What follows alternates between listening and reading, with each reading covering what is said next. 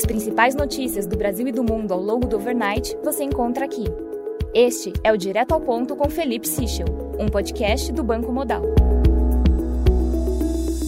Bom dia e bem-vindos ao Direto ao Ponto. Hoje é sexta-feira, dia 16 de setembro, e estes são os principais destaques esta manhã.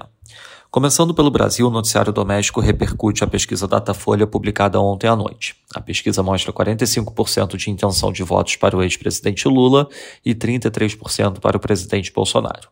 Segundo o Globo, a campanha do ex-presidente Lula comemorou o cenário de estabilidade e vê espaço para a força do voto útil a 17 dias do primeiro turno.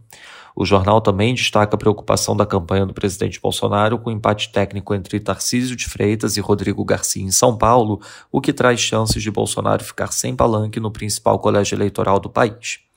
Sobre o ICMS, segundo o valor, a arrecadação do imposto total dos 26 estados e do Distrito Federal somou 57,57 bi de reais em agosto, com queda real de 8,4% em relação ao igual mês do ano passado sobre o piso de enfermagem após o STF formar ontem maioria para manter a suspensão da lei que criou o piso salarial de profissionais de enfermagem, o Ministério da Economia acredita ter ganhado mais tempo para encontrar uma fonte de pagamento para bancar o aumento, como também ajudar a iniciativa privada a arcar com os novos custos. Sobre a Petrobras, segundo Lauro Jardim, o Ministério de Minas e Energia trata como sigiloso o conteúdo de mensagens contidas no celular corporativo usado pelo ex-presidente da empresa, Roberto Castelo Branco.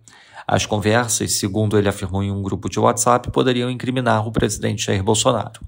Passando para o setor internacional, no Reino Unido, as vendas no varejo de agosto registraram queda de 1,6%, abaixo do esperado menos 0,5%.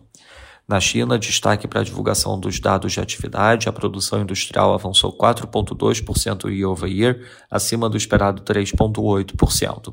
Já as vendas no varejo avançaram 5,4%, também acima do esperado 3,3%, enquanto Fixed Asset Investments avançaram 5,8%, ante expectativa de 5,5% year over Nos mercados, o dólar index valoriza 0,29%, o peso mexicano desvaloriza 0,16%, enquanto o rand sul-africano desvaloriza 0,63%. No mercado de juros, o título americano de 2 anos abre 3 basis points, enquanto o título de 10 anos abre 2 basis points.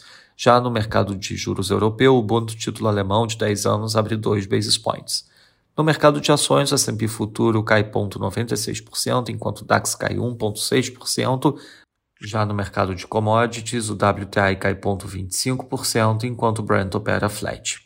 Lembrando a todos que no domingo divulgaremos o nosso Before Market Opens antes da abertura dos mercados internacionais. Essas foram as principais notícias do overnight. Um bom dia a todos e um bom final de semana. Até o nosso próximo podcast direto ao ponto do Banco Modal na segunda-feira.